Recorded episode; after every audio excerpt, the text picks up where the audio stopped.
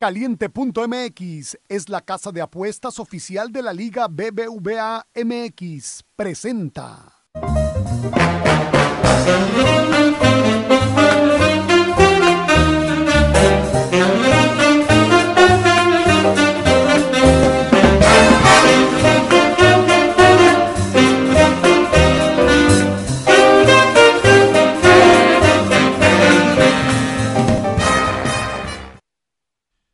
Gusto saludarlos, buenos días, bienvenidos a Wall Street Journal, un fin de semana de mucha, pero de mucha pasión, de mucha actividad, donde si los que usted quería que ganaran no ganaron, pues que le valga.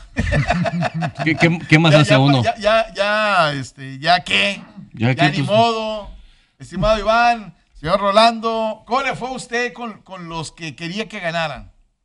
Yo eh, me llevé algunas sorpresas, pero disfruté mucho el fin de semana. Rol, ¿cómo te fue a ti? Bien, bien, un fin de semana cargadito de emociones. Por ahí tuvimos el US Open de golf donde se erige John Ram como campeón. Una historia bastante, bastante interesante, Enrique. Hace 15 días eh, tenía COVID. ¿eh? Lo sacaron del campo. Sí, este sí, tipo sí. iba ganando por seis golpes en Memorial en el campo de Jack Nicklaus. Y luego ahora viene acá, hace un cierre impresionante con tres verdes en los últimos hoyos, eh, donde se derrumba Louis Oosthuizen. Y lo más curioso, su primer major lo gana en Torrey Pines. Le pidió matrimonio a su esposa en Torrey Pines. Ahora gana su primer major en Torrey Pines. No sé si Bueno, está haciendo... después de haberle pasado algo malo, ahora algo bueno. Él dice algo de. me- me- menciona mucho el karma, así que creo que es de estas historias que le sienta bastante, bastante bien. Es un tipo súper fanático del Atlético de Bilbao. Creo que es lo más importante que ha ganado el Atlético de Bilbao Es últimamente. el cuarto español, ¿no? En ganar. Ganó Severiano Ballesteros, Sergio mayor, García, Sergio José García María Olazábal, pero nadie había ganado un US Open, solo él. Eh, Exactamente. Un Pero- mayor sí, pero no, no un US Open. Es correcto, una historia bastante, bastante interesante. A los mexicanos les acaba por ir mal, pero tuvimos más noticias donde hay mexicanos que sí triunfaron este fin de semana y el básquetbol estuvo de alarido. Pues vamos a comenzar yo creo con el tema más relevante, que es el tema de Checo Pérez el día de ayer, du- durante todo el fin de semana, teniendo creo que eh, un gran fin de semana, pero cerrando ayer con una actuación increíble, no nada más Checo, sino todo el equipo Red Bull. Eh, y bueno, pues a mí me sigue gustando esta, esta rivalidad de Mercedes y Red Bull, el tema de Max contra Hamilton, el tema de Checo contra Bottas, el drama de Bottas, lo que vimos por ahí, ya lo habíamos platicado, Rolo decía el viernes, se puso buenísimo, Enrique. Sí, fin de semana, a mí me parece que esta es una de las mejores carreras de, de Checo. A pesar de que no la gana, obvio, eh, se mete al podio, pero me parece que es una de las mejores carreras que, que- que manejó. De hecho, veía un comentario de Adrián este, Fernández. Fernández, eh, hablando de la, de la, como una evaluación, haz de cuenta, y dice que le gusta más esta que la anterior carrera que, que ganó.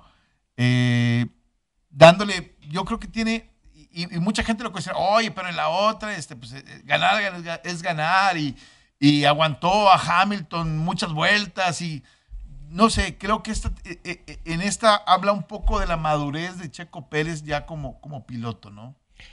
A mí me quedo con tres puntos. Hace una buena estrategia de pits, la parada muy inteligente, entendiendo los compuestos eh, medianos, llevándolos un poquito más al- a extenderlos, porque esto es lo que le acaba dando la oportunidad de rebasar a, a Valtteri Bottas. Lo segundo es, no se arrancó desesperado por querer mover el carro y, y meterse en estas partes. Contuvo bien a Carlos Sainz por ahí y estuvo haciendo su, su tiempo en cierto momento un poquito rezagado. Pero lo que se ve es que sí entendía cómo iban a funcionar las cosas, que al final era donde tenía que apretar, no tanto al principio, porque los que vimos que al principio estuvieron en el pique adelante y todo, vimos que con el aire y con la temperatura que tuvo la pista, las llantas prácticamente para Sí. Lewis Hamilton es una victoria moral haber terminado la carrera y Valtteri Bottas ya también estaba en las últimas. De hecho, pareciera que si durara un poco más la carrera, eh, Checo hubiera, hu- Sí. hubiera atacado. a hubiera atacado mucho más fácil. Aquí lo único que creo es por ese lado está bien. Como quiera, quiero ver un poquito más de agresividad en Checo en, en términos de calificación. En la calificación siento que vuelve a dejar un poquito que desear. Y lo de Max Verstappen es increíble que haya podido llegar a los 33, al 1.33 cuando cambió a compuestos media- eh, neum- a neumáticos amarillos eh, después de entrar a pits con una estrategia muy, muy arriesgada de, de dos paradas en esta carrera de, de Francia. voló. El tipo literalmente voló. Fue impresionante lo que pudo hacer y que Checo lo haya dejado pasar todavía hizo mucho más inteligente esto porque desgastó a botas para poder pasar. Y creo que Red Bull, entendiendo muy bien que con Checo es la parte tradicional, la parte donde tienes que guardar puntos, con Max Verstappen vas a arriesgar, pero las cosas muy bien hechas por el equipo del Toro Rojo. Sabemos que Max eh, tiene su carácter explosivo. Había tal vez tenido algunos problemas para ser equipo, pero bueno, ahorita se dice que, hay un buen equipo ahí. Vamos a ver hasta dónde. Siempre una relación es complicada. Y, y creo que la otra parte, Checo acepta el rol que tiene dentro, del, dentro de, la, de la escudería, ¿no?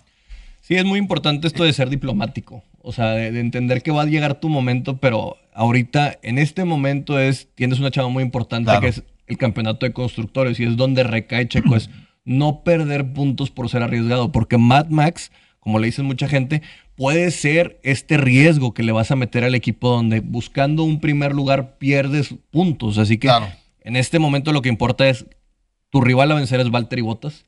Si puedes llegarle a ganar a, a Lewis Hamilton, métete pero creo que lo que estamos viendo es por lo menos Christian Horner está contento, Helmut Marco ya se tiene que callar la boca con, respecto a Checo, ya después de las cinco carreras que pide dos podios seguidos bastante, bastante buenos, ahora sí creo que poco a poco conforme vaya evolucionando todavía Checo, porque todavía tiene, creo que está un 80% de lo que podemos ver, podemos estar viendo a lo mejor en, el siguiente, en la siguiente carrera un 1-2, cosa muy importante, la unidad de potencia de Mercedes no está tan por encima de todas las demás. El motor de Red Bull, el carro de Red Bull con su suspensión y todo lo que tiene, se vio mejor que, el carro de Mercedes porque les llegó a sacar dos segundos. Otro que acepta su rol es, Valtteri Bottas, pero vimos al final de ayer que, empiezan los roces. Eh, para explicarle un poquito a la gente, Rolly, tú me corregirás, el tipo habla sobre el cierre de la carrera, ¿no? Él tenía una idea de lo que tal vez debían de hacer en la estrategia y, Mercedes no lo escuchó. Ellos, recuerda que ellos habían ganado hace dos años con, con, estrategia de una sola parada. Lo, lo, vinimos a decir aquí, va a, ser, va a ser estrategia de una sola parada. El problema es que fueron muy agresivos en un principio y los neumáticos ya no resistieron los, los duros cuando ya estaba en este tema de la última parte. Haber estado con una estrategia de neumático, de, dos cambios, recordemos que la entrada a pits era muy lenta, perdías alrededor de 28 segundos. Así que el hecho de que hubiera estado Checo tan cerca, dijo Toto Wolf, no me permitió hacer mis dos entradas que yo quería. Pero es porque Toto Wolf no, no había estado en un momento donde Red Bull tuviera dos pilotos competitivos de, de, Daniel Ricciardo. Y ni siquiera creo que Daniel Ricciardo esté en el nivel donde está Checo en este momento. Porque cuando estuvo Ricciardo tenían el motor Renault que no le servía. Y ahorita tiene un motor con Honda que está sirviendo, donde el carro es veloz y donde tienes a dos pilotos con dos estrategias muy diferentes que no te permite concentrarte en un solo punto. Así que tienes dos frentes de ataque que dices, bueno, si me vuelvo agresivo ahí arriba, eh, puedo perderla y tengo un tradicional acá que puede llegar a ganarme. Así que son dos formas de ver las carreras donde Red Bull está atacando que se vuelve muy, muy interesante lo que están haciendo. Mercedes es, ¡pum! Vámonos para adelante, para adelante y ahorita están diciendo, ya no nos está funcionando lo que hacíamos antes. Ahora, vienen dos semanas que el carro no lo vas a poder eh, eh. este, manipular. Otra vez fin de semana con carrera y luego la siguiente semana otra vez. Entonces, la ventaja es que son dos en Austria. Eh, creo que eso es una gran ventaja que, creo que en este momento Red Bull pueda tener, ¿no? Sí, Red Bull lo que se va a ver muy interesante es, ah, es tu pista de casa, vas a ir a Austria a hacer todo. Recordemos, ayer tuviste todo, haces tu cierre, logística, tienes que mandar las cosas. Probablemente hasta el martes en la tarde puedas estarle moviendo al carro, haciendo una estrategia y vamos a ver lo que hay. Pero sí, Red Bull ahorita creo que lleva la mano en el all around del carro. Yo no creí que fueran a estar tan cerca. Muchos decían que era un carrazo. Todavía Checo tiene más responsabilidad por esto. Pero lo cierto es que yo ya no veo tan adaptable a Toto Wolf y a Mercedes en el tema de cómo se puedan meter aquí. A mí en lo personal se me hace que por fin estamos viendo un, campeonato peleado, que teníamos mucho tiempo de no verlo, y por el otro lado se nota la diferencia, yo lo dije, y vamos a ver un best of the rest muy marcado donde McLaren y Ferrari están lejísimos en esta carrera, donde realmente los motores sí se ven muy alejados y ya no es una pista tanto de conducción, me quedo con que sí fue una muy buena carrera. Max Verstappen siguió sus instintos, forzó una entrada a pits y le acabó resultando, dio unas vueltas increíbles. Y Red Bull, me, gusta, me gusta que esté atacando de esta forma y ya se separa en 37 puntos. Y, la otra parte que me gusta es el hecho de lo que está generando Checo Pérez en, en la parte de afición. Y hay gente que dice, me voy a levantar el domingo, me pongo mi banderita, Oye, camiseta, yo- yo solo- este, para, para, para ver a Checo Pérez. Yo solo me levantaba por Chabelo y ahora por Checo Pérez. Los Bueno, los dos con, dos con CH. Espero, esperemos Checo Pérez dure lo mismo que Chabel. Pero sí es un tema. Y, y la verdad, eh, el deporte motor está dando mucho de qué hablar. Si bien Pato Howard no tiene Le un buen fue la domingo. fregada esta, Sí. le fue la fregada. Pero por lo menos está ahí. La semana pasada hablábamos de que el muy- bien dominante y todo, y, y le fue de la jodida. El- eh, uno de los problemas que tiene en estar en, en, en Indy es que recordemos que son stock cars, no son Sí. tan diferentes, tan diseña- diseñados en tecnología. Creo que queda en noveno lugar, por ahí Pato. Pero pues bueno, va, va, va haciendo las cosas mejor, como quiera se mantiene en el top 5 de, de- de esta categoría.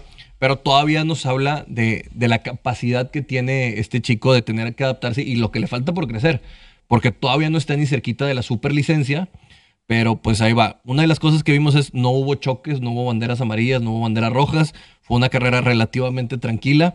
Eh, me gustó, pero a fin de cuentas eh, creo que es la carrera más emocionante que he visto en mucho tiempo para, para todo esto. Salvo lo que pasó en la carrera pasada con Checo, creo que acá nos estuvo en el borde de la silla viendo si Checo iba a rebasar a Bottas, si Verstappen iba a alcanzar a rebasar a, Hamilton.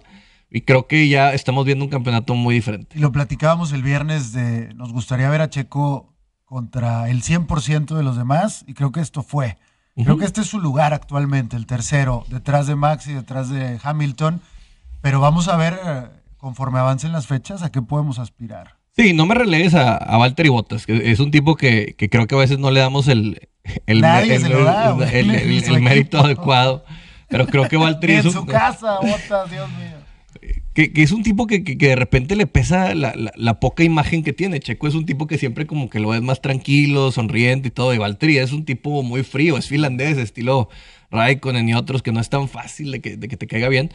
Pero pues bueno, creo que Mercedes tiene que arreglar muchas cosas y el rumor aquel de que en Firestone van a tener probablemente dos pilotos británicos no deja de sonar. Vamos a ver todos estos podcasts políticos a ver qué empiezan a decir esta semana porque bueno, ahora sí ni el TV Notas tiene tantos chismes como estamos viendo en la Fórmula 1. Pero, por ejemplo, si tú eres un Valtteri Bottas, eh, estás en Mercedes, estás en la mejor escudería actualmente, pero eres el segundo, siempre vas a estar detrás de Hamilton.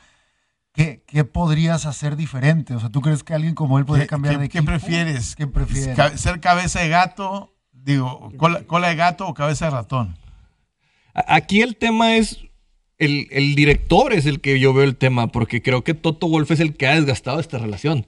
No es que si se quiera quedar Valtteri Bottas, porque tiene a George Russell, ya se lo hizo entender, y a lo mejor dice, bueno, este tipo ya se me está poniendo, se me está saliendo mucho del guacal, y voy a traer otro tranquilito para que entienda su rol, y luego ya pueda venir a sustituir a Lewis Hamilton, porque si Lewis Hamilton te dice, bueno, yo me voy a quedar otros dos, tres años, pues a lo mejor Valtteri Bottas no quiere estar ahí. Ah, hay un tema que la- el fin de semana empezó también a, a- a generarse. Y es, ¿es Checo Pérez el mejor piloto en la historia de nuestro país? ya empató a este Pedro Rodríguez, ¿no? Con dos Sí. títulos.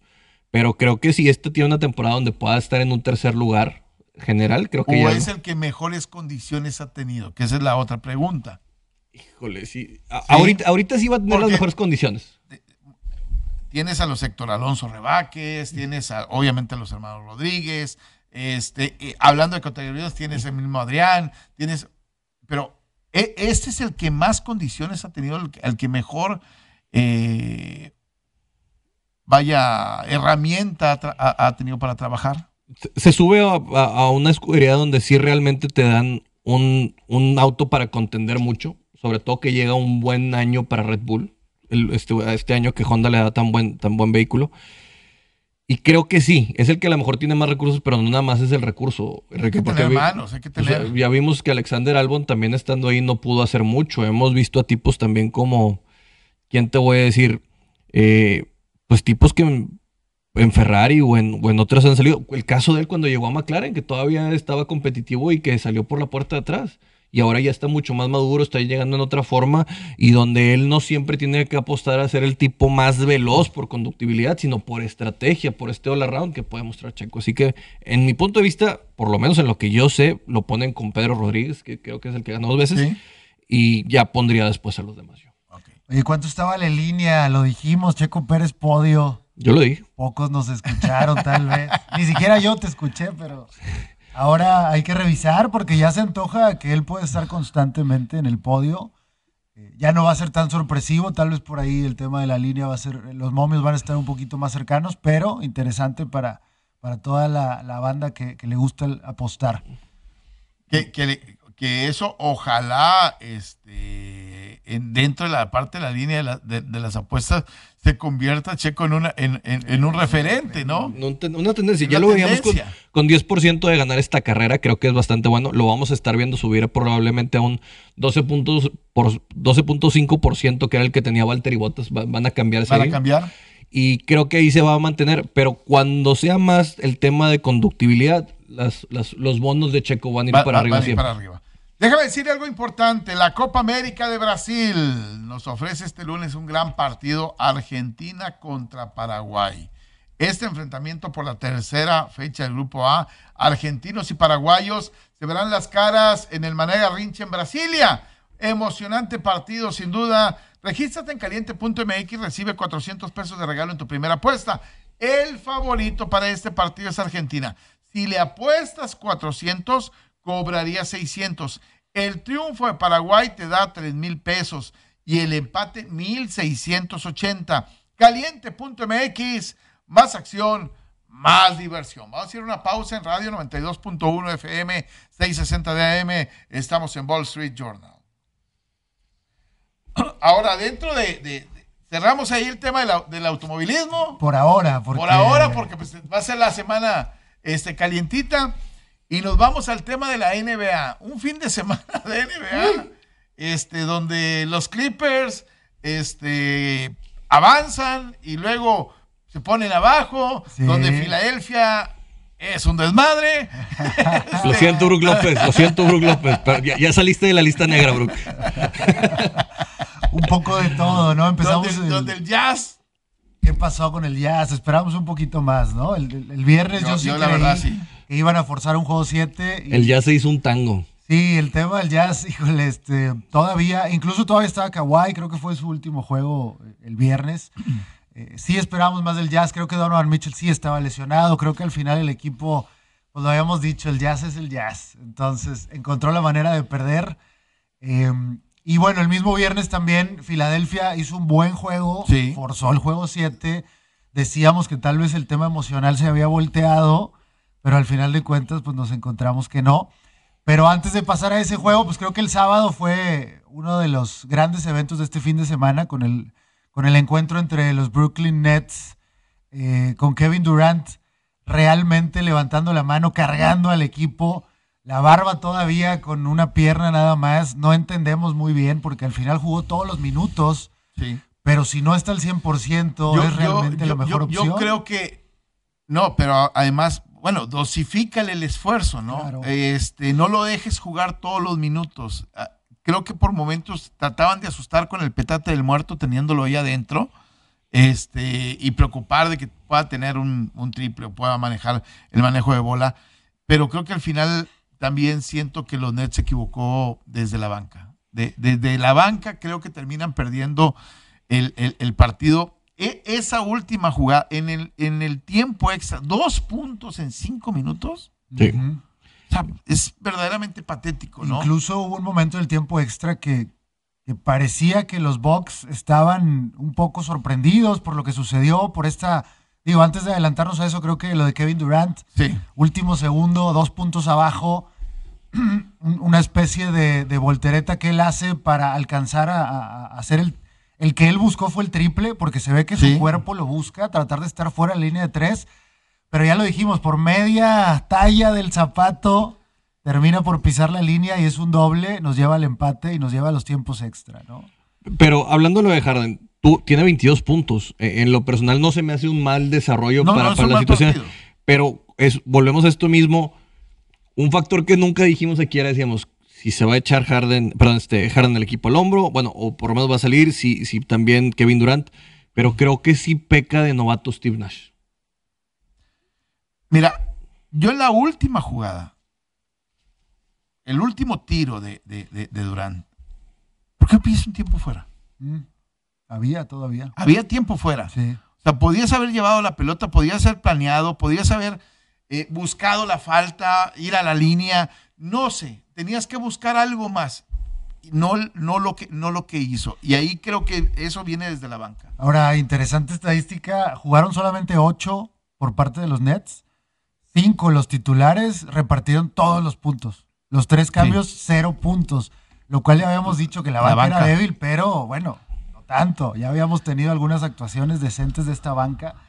Eh, el tema, por ejemplo, de Blake Griffin, que intentó, pero se termina yendo por faltas, Por faltas. porque es muy difícil aguantar a Giannis ante Tocumpo eh, a la hora del, del uno contra uno. Eh, el tema de Harden, aún así 22 puntos, pero eh, de alguna manera había triples abiertos que le regalaban y el tipo los fallaba. No era el Harden de siempre. Si- siendo una liga de tipos dominantes, ¿hoy Yanis es el tipo más dominante? Para mí sí, ¿eh? Fisi- el tema de es que depende 100% de su físico. Hay quien le recrimina un poco este tema, pero recordar el tema de Shaq eh, en su momento era 200% físico. Yo, yo no lo veo a alguien tan dominante en lo físico Mm, desde Hakim Olajuwon. Sí, puede ser. O sea, Hakeem the eh, Dream. eh, eh, sí, en, en- en ese impulso, bueno, si siempre no hubiera Ramadán, ¿verdad? porque luego se le bajaba. Este, se le bajaba, pero así lo veo de dominante. ¿eh? De repente es. eh, dásela a, Giannis y que él se encargue, ¿no? Y casi siempre va a ser una falta, o puntos, o puntos con falta. Es realmente complicado que sea otra cosa. El problema con Giannis es cuando intenta hacer estos triples, o es cuando quiere ser el que reparte la bola. Creo que tiene que entender bien su rol. Eh, creo que lo de Brook López también, bien, buen apoyo, a pesar de ser la lista negra aquí de rol. Ya veremos. Se salió, se salió. sale. Tiene un bloqueo que es Importante. fundamental en el, en- en- en el momento. De repente parece que es un tipo lento, pero tiene estos eh, buenos reflejos. Etapa Kevin Durant. Middleton también haciendo lo suyo. PJ Tucker, interesantísimo cómo logró. En la semana se hablaba, PJ Tucker decía, lo de Durant y yo no es personal. A veces Durant me dice, deja de irte con otros y ven conmigo. Quiero seguir, o sea, este tema.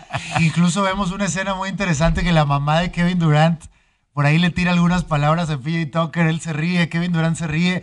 Hay una camaradería, pero hay una rivalidad en la cancha. Lo de PJ Tucker increíble. O sea, creo que al final el juego de equipo, de box, termina por superar a, a individualidades de los Nets que, que no lograron eh, hacer equipo al final de cuentas. ¿Y, y los número uno fuera? Y yo quiero traer una cosa aquí a la mesa.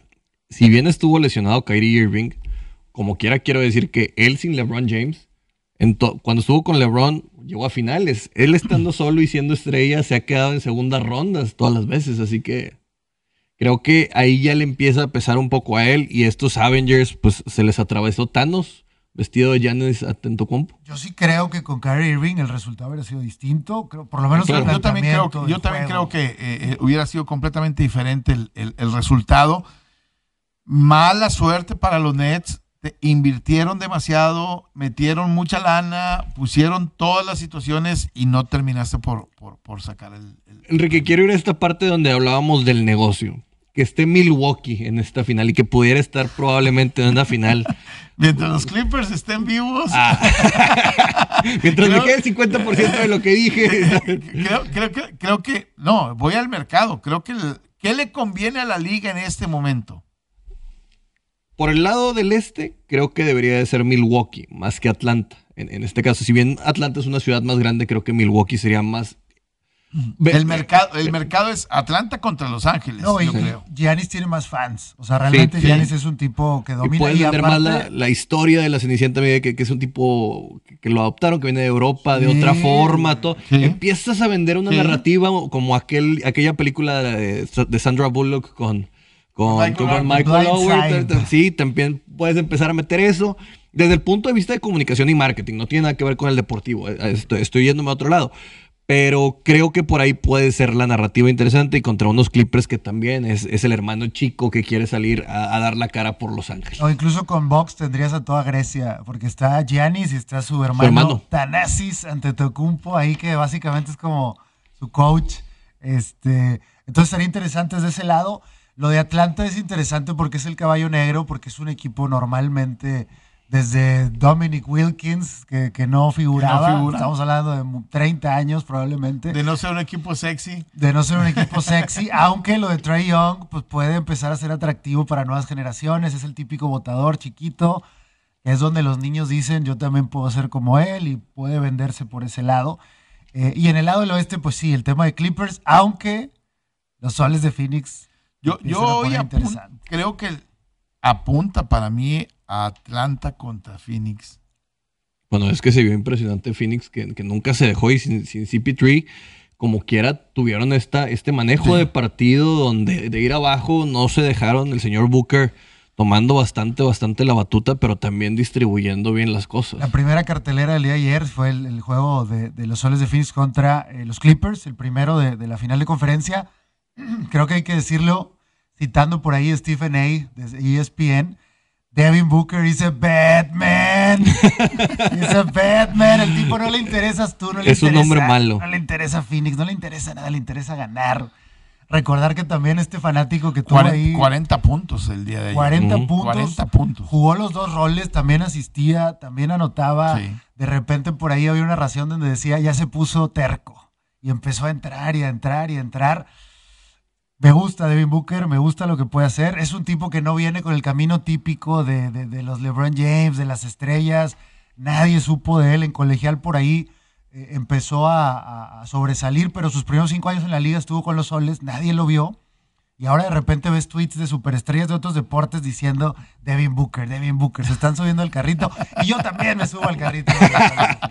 Va a ser amigo de alguien, ¿verdad? Ya, ya, ya es amigo de alguien, que vamos a ver el jueves. Ahora repartieron bien los puntos, como uh -huh. quiera. O sea, Aiton hizo, hace 20, Bridges hace 14, Crowder hace 13, Payne 11, Johnson 12. O sea, eh, eh, creo que estuvo bien repartido. En el lado de los Clippers es donde George hace 34. Está haciéndolo bien. Sí, y Reggie Jackson hace 24. Pero hay momentos puntuales en el juego donde se les enfriaba la mano. Sí. Eh, y, y, y, y, eso permitía que el equipo de Phoenix se les fuera. Y jugadores de rol como Marcus Morris, Terrence Mann, que, que, antes habían hecho doble dígito, ahorita se quedaron en 6 y 9 puntos. El que, el que me desespera y el que me da este, para abajo es Rondo.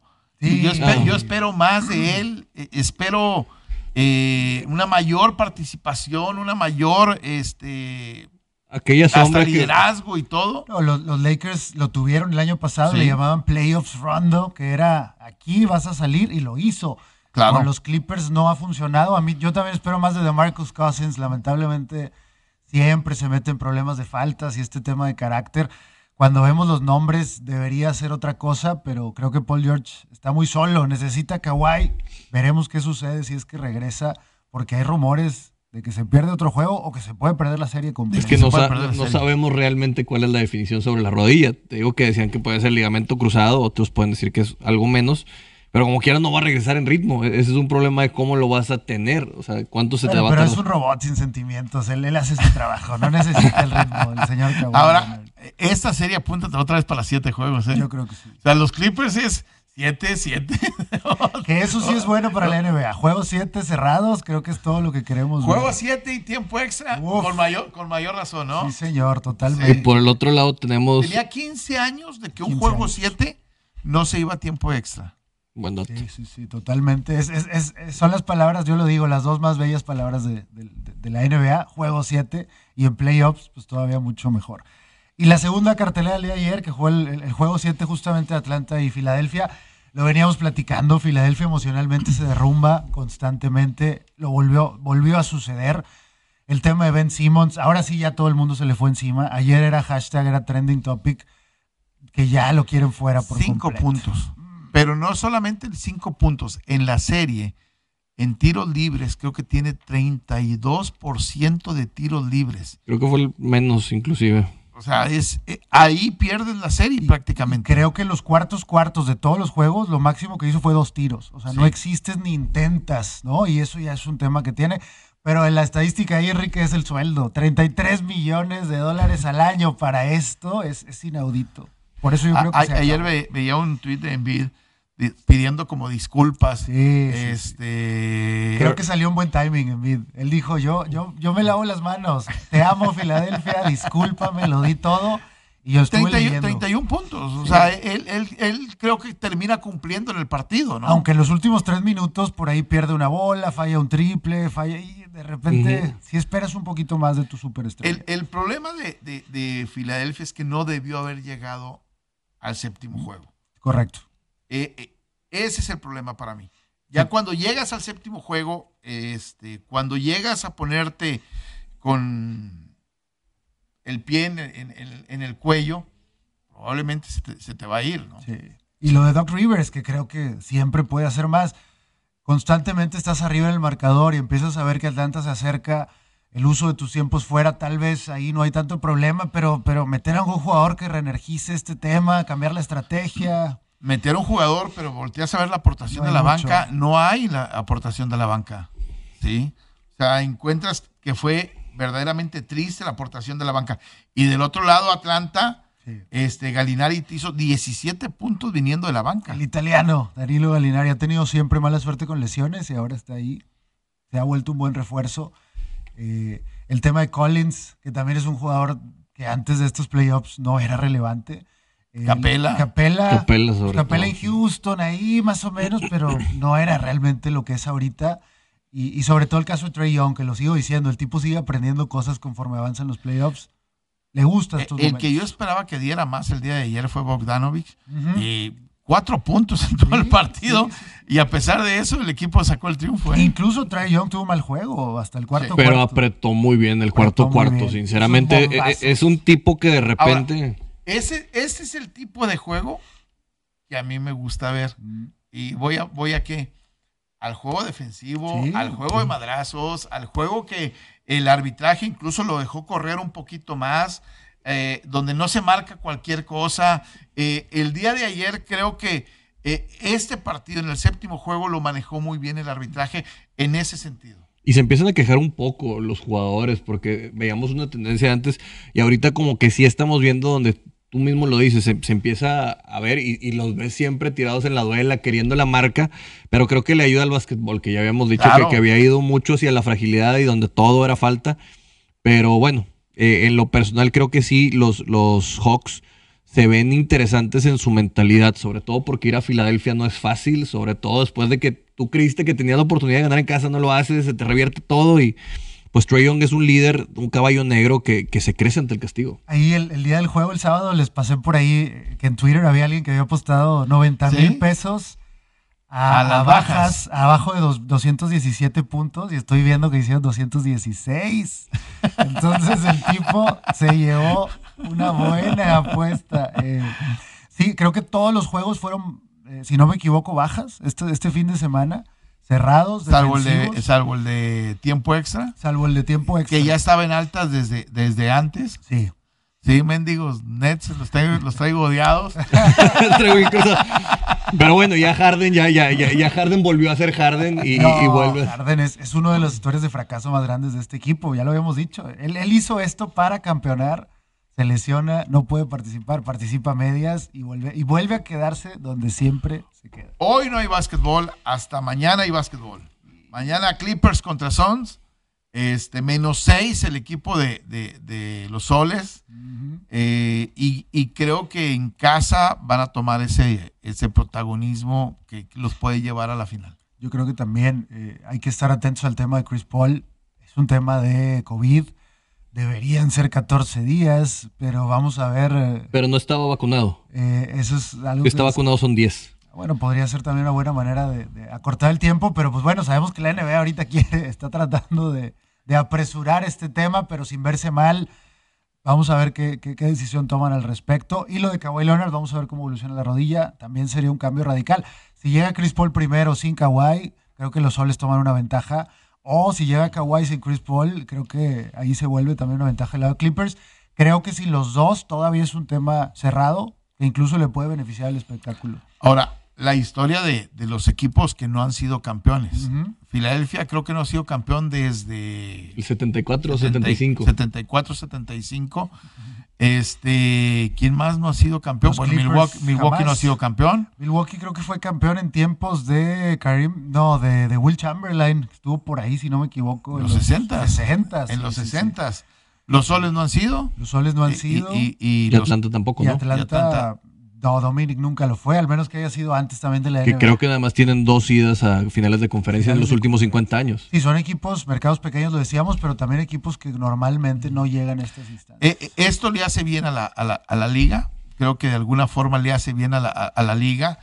Y creo que acá también tienes una nueva estrella, ¿no? A mí me parece la, la estrella que a lo mejor puede ser el catalizador para llamar la atención, me parece que es más Yanis que cualquier otro en este Sí, momento. de, de esta, de, estos, de esta generación, de los que siguen vivos, yo creo que Giannis es. el- bueno, Kawhi Leonard tiene su gran base Claro. de fans, pero también creo que los jóvenes, caso de Trey Young y caso de Devin Booker, también se pone interesante. Al final, eh, habíamos hablado, los últimos, la década de los 2010 es.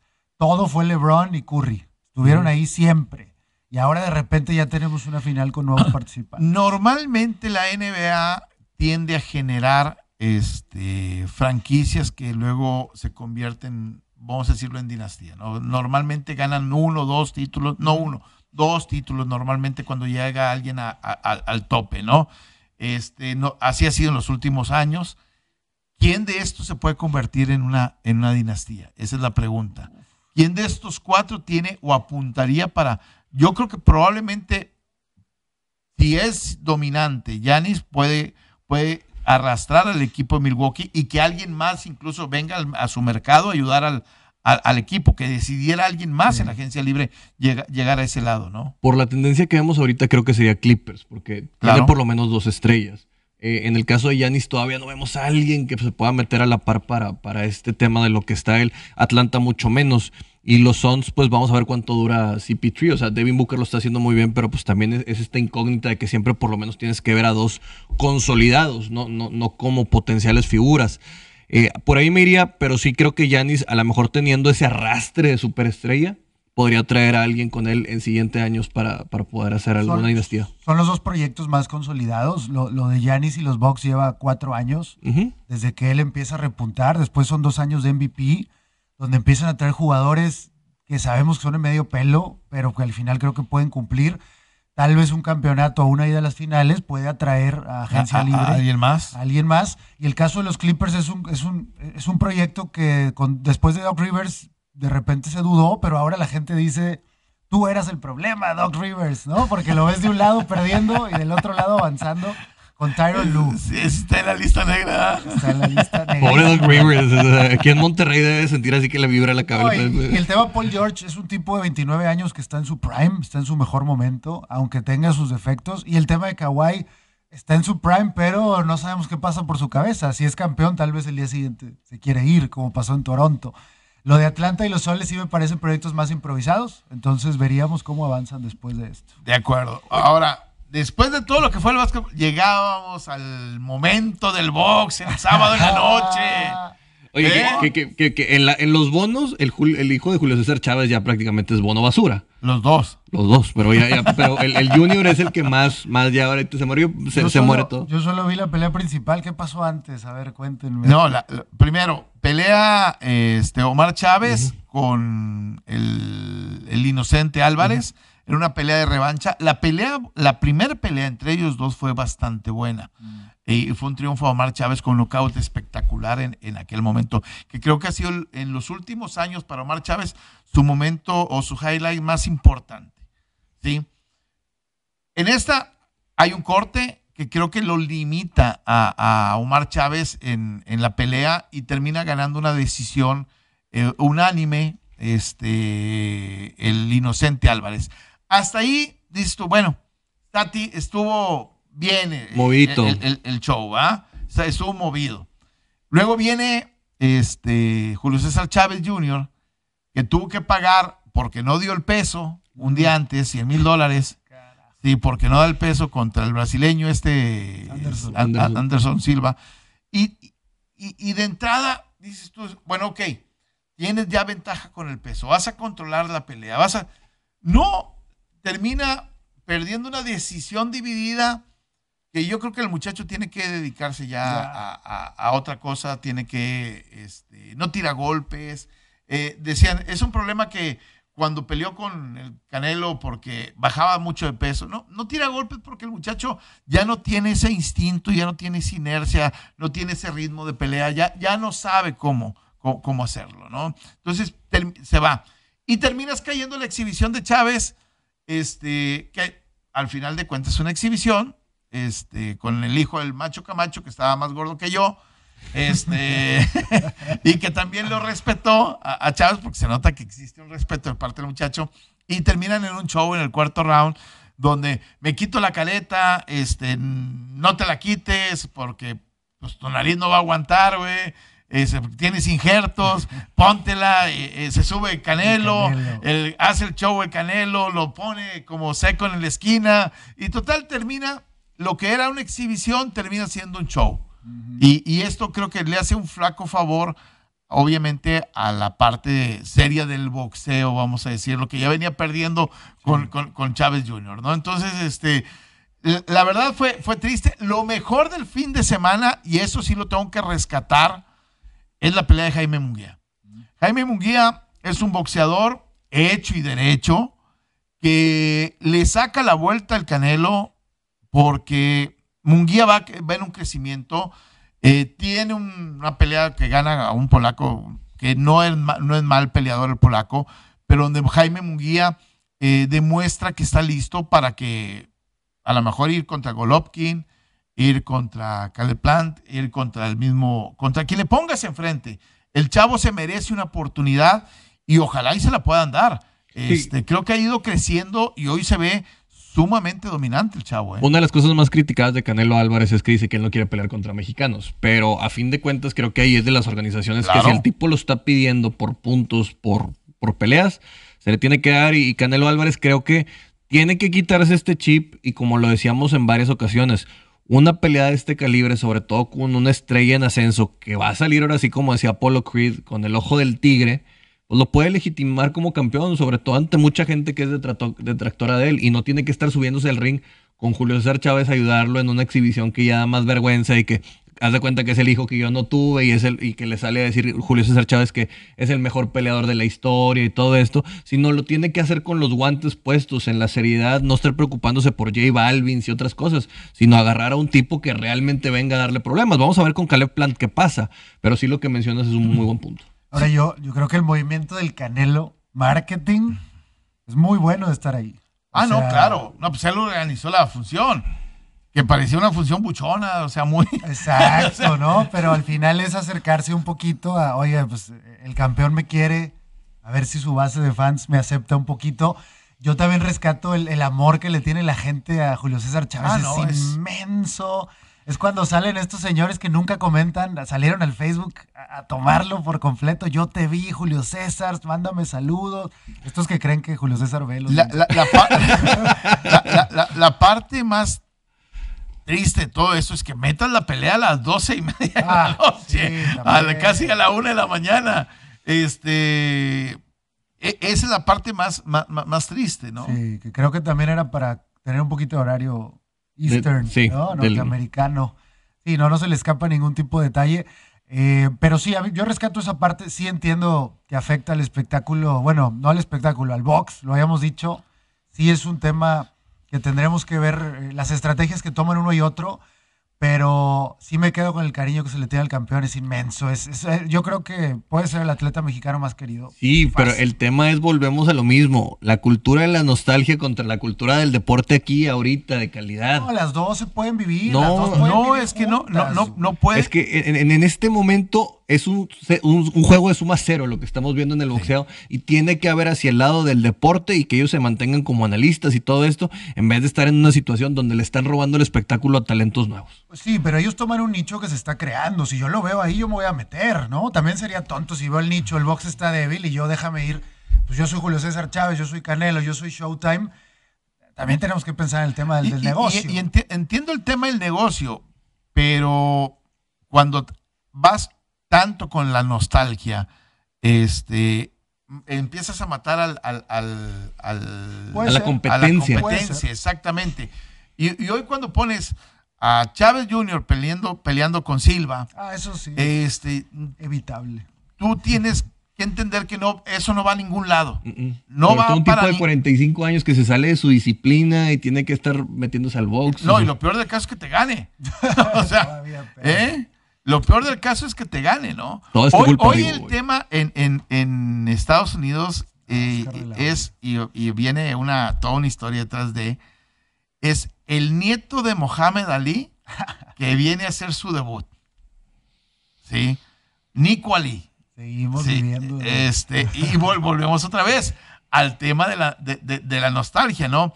Todavía no pelea el muchacho en agosto y ya lo están haciendo prácticamente una, una estrella. Yo tuve la oportunidad de verlo, este, el, el entrenamiento del muchacho y, y te lo venden como Ryan García, ¿no? Es, este es, este, y, y- y bueno, puede ser, los genes los trae.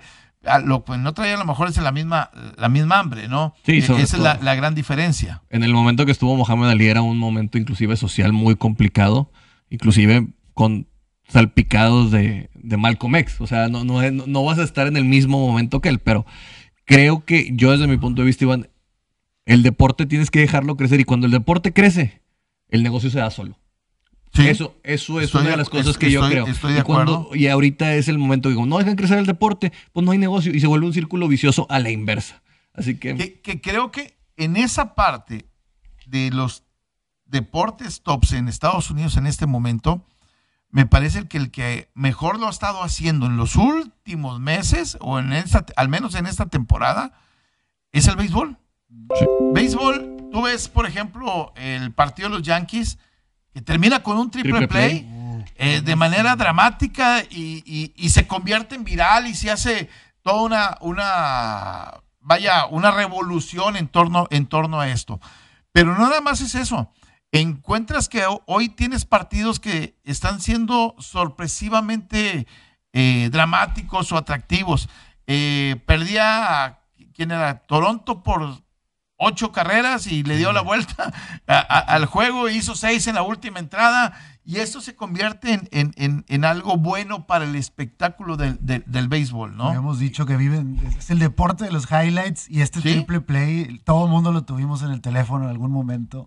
Llega porque llega. Y sobre todo contra qué equipo, los Oakland Athletics que están haciendo las cosas bien. También el caso de Shea Otani, que nos está dando desde el martes, viene haciendo las cosas bien, picha una semana, gana, tiene la victoria y aparte creo que fueron cinco home runs, eh, carreras impulsadas, anuncia que va a ir al home run derby, creo que este home run derby va a estar muy... Hace rato que yo no veía un juego de estrellas que vaya a estar tan esperado y añorado en, en la sección de home run derby. Y, y además la cantidad de partidos que se están yendo a extra innings en, en medio del drama. Ayer, por ejemplo, hay dos juegos que se van a extra innings. Los Tigres contra los Angelinos se va a extra innings. Las Rayas contra los Marineros se fue a extra innings. Que el, que que el de las Rayas, este, también Antier se fue a, a- a extra innings. Habían hecho algo increíble los desgraciados porque me emocionaron, los traían un parlay, empataron el juego, se van y, y- y dejan el corredor en tercera en la última van a y pierden y dices tú, no manches, ¿cómo? ¿Eh? ¿Cómo, cómo, cómo lo, cómo lo hacen? Me da gusto que pierdan porque están en la misma edición que los Yankees, Ah. pero pues, no, no, no es lo que querías, ¿no? Sí. Vamos a una pausa, 92.1 FM, 660 de AM. Estamos en Wall Street Journal. Pero, pero ahora el tema de las, de, de- de las apuestas en el béisbol, no hay en este momento una tendencia. Ayer veía un reportaje de, de- que cómo, cómo de un día a otro Las tendencias están cambiando demasiado, ¿no? Ni siquiera con los pitchers este, estelares eh, te estás pudiendo mantener, ¿no? Sí, pues, el día que vimos que se juntaron más pitchers estelares, vimos que las tendencias fue hacia altas, todo con Sí. la situación esta de las, de las sustancias pegajosas. Y luego crees que ya va a pasar eso y ves ayer cinco juegos de 2 y 1. Y dices, ay, pues qué estaba pasando, pues que no íbamos a estar jugando a las altas, pero vuelve este tema de cómo hay ajustes. Eh, Lo que sí es que estamos viendo cómo los talentos nuevos y la juventud sí está tomando una batuta muy interesante en los casos de los, de los Fernando Tatis Jr., los Vladimir Guerrero Jr., eh, también por el caso de Shea Otani, que si bien no es tan joven, pero sí es muy nuevo para el mercado estadounidense. Ahora, me puse a ver el, el hockey y no preguntas nada del hockey, güey. o sea, ayer los Golden Knights en, tiempo, en tiempo y no, preguntas nada, güey. lo Los dejamos. Islanders ya están, ya, ya pasaron y, y- y no preguntas nada. Vamos para el final, lo más emocionante al final. Cuéntanos de los Golden Knights, Enrique, ya que tú te los aventaste. Oye, 2 a 1 el día de ayer, este juego dramático contra los Canadiens. Eh, y, y la verdad, yo esperaba partido de, de altas. Sí. Se están yendo Se bajas. están yendo abajo. Se están yendo bajas prácticamente todos. Y, y- y la verdad, este, un día anterior, también el, el equipo de los Islanders, 3 a 2. Sí. Este, Las dos series la- empataditas. las dos series dos. empataditas. Uno y uno, uno y uno. Aunque recordar que los primeros dos juegos eran en casa. Entonces, eh, por ahí eh, lograron. La, la ventaja de casa se la perdió. ventaja de casa se perdió. Ahora vamos a ir 1-1-1. Eh, va a estar muy interesante. Estas finales están bastante cerraditas. Eh, vale la pena ver los highlights o el juego completo. Lo sigo diciendo. Los highlights, sobre todo, ¿no? Los highlights sobre todo. eh, pero al final, bueno, muy cerrado. Se va a poner bueno. Eh, creo que estamos hablando de los mejores equipos de la temporada. Y, y dime si no te emocionaste de Sí, repente. sí, sí me emocioné, pero ¿sabes qué? Me está entrando cierta nostalgia. No sé si a ustedes les está empezando a pasar. Llegamos al mes de... está- va a acabar junio. Y va a haber un limbo de 15, 20 días en donde lo único que va a quedar es béisbol. Sí, señor. Sí, se va a acabar la NBA, se va a acabar el hockey y, y viene el inicio de los campos de entrenamiento de la, de, la, de la NFL. Prácticamente entramos a la pretemporada. Pero hay un espacio de 15, 20 días donde el béisbol va a ser el rey, nada, lo único que... Hablaremos de. Y- y Juegos Olímpicos, ¿no? Fórmula 1, Wimbledon, eh, tal vez. Golf, por ahí, también Golf, tenemos otras situaciones. Pero sí. Pues, ah, creo que lo que valdría la pena es de ver cómo pueden ir llegando mexicanos ahí a Tokio. Por ahí podemos acercarnos. Tenemos muchos regios enclavados. Tenemos tres regios enclavados, ¿no? Sí, tres regios enclavados. Yo, yo no sé si por ahí tuvieron la oportunidad de ver el- la clasificación de, de los Estados Unidos para, para Juegos Olímpicos en el atletismo. Es espectacular, es impresionante lo que están haciendo. Eh, yo sé que se va a poner de moda en un mes más hablar de todos somos este Todos somos expertos en todo. todos somos expertos en todo. Ay, ¿cuándo? Sí, eh, eh, por cierto, el equipo de México de, de tiro con arco calificó a, a- a- a Juegos Olímpicos venciendo al equipo de, de Italia. Ahorita lo que decías, lo de los clavados, hoy Nuevo León es sede y base de, la selección que, olímpica que, va a ir a participar a, Tokio. Y, me llama mucho la atención los problemas en nuestro deporte por tantos controles que se están generando y, que están dando los derechos para ir o no a Juegos Olímpicos. Y, quiero hacerle entender a mucha gente que hay, por ejemplo, una atleta como Paola Espinosa calificó o logró la- el boleto para México en el 2019. Ujú. Y del 2019 para acá, este, pues ella se metió para ser diputada, eh, bajó, creo que hasta se embarazó y ¿Verdad? una serie de, de cosas. Entonces, hoy ella reclama y dice, oye, espérame, pues yo logré el boleto, sí, pero no estás en tu mejor forma y en tu mejor momento. Y perdió ese derecho probablemente de, de, de- de competencia, ¿no? También hay un, un dilema ahí en la cuestión de clavados, ¿no? Con Sí. otros chicos de, de, salto sincro- de tres metros sincronizado que se acaba llevando a una pareja más joven y que se hablaba de que podían tener más jerarquía, pero pues a fin de cuentas están buscando quién tenga su prime o, o- o quién pueda llegar en un mejor momento. Recordemos que sí es un factor atípico y nadie va a estar contento. En Lo iremos momento. platicando, pero me gustaría cerrar con el mercado de divisas. Ah, muy ¿Quién bueno. gana y quién pierde después de este fin de semana? Creo que la Fórmula 1, ganadores. La NBA, La NBA gana, creo que el fin de semana gana, pierde el boxeo. Pierde el boxeo. sin El béisbol se mantiene en un crecimiento a la alza, creo que, que- que sigue teniendo Sí. un crecimiento a la alza, sobre todo con buenos, buenos juegos, más, más entretenimiento. El golf, ¿qué tal con este español? Ganamos. Creo que tuvimos una, un- una final bastante, bastante buena. Hace rato que no lo teníamos. Eh, está ganando porque ya va más gente. Eh, se habla que en el abierto británico va a haber hasta 30 mil personas. por Pero ahí. perdió el golf. eh. E- Esa historia no, no se le esperaba a nadie. No, yo creo que sí gana. Es un tipo bastante carismático, John Ram. Es un tipo que, no entra en el esquema normal. Está un poquito más rellenito y todo. Y estamos viendo otros atletas como. ¿Qué tienes contra los rellenitos? no, no, no. Yo por eso digo que gana. Porque ahorita estamos viendo tipos mucho más estilizados como Rory McIlroy y todo. Y él viene a decir, no, sabes que lo que importa es lo que tú tengas en tu cabeza y tu swing. Y, y, creo que a mí carismáticamente me cae muy bien este tipo. NHL gana también. También gana. ¿Y quién más puede perder? Doc Rivers y Joel Embiid. Bueno, no, Simon, Simon, ya, sí, sí, Jugadores específicos pierden muchos, pero bueno, el, deporte va para arriba. Esta semana vamos a ver qué sucede. Toto Wolf, Toto Wolf tiene que venir a demostrar porque lo dijimos, Enrique, si no rectifica lo que le está pasando a Mercedes, se le puede el campeonato. En ¿Sabes, quién pierde? La, Copa América pierde. Ah, la Copa América. Eh, prácticamente nadie le importa y mira que está Messi jugando allí, Neymar.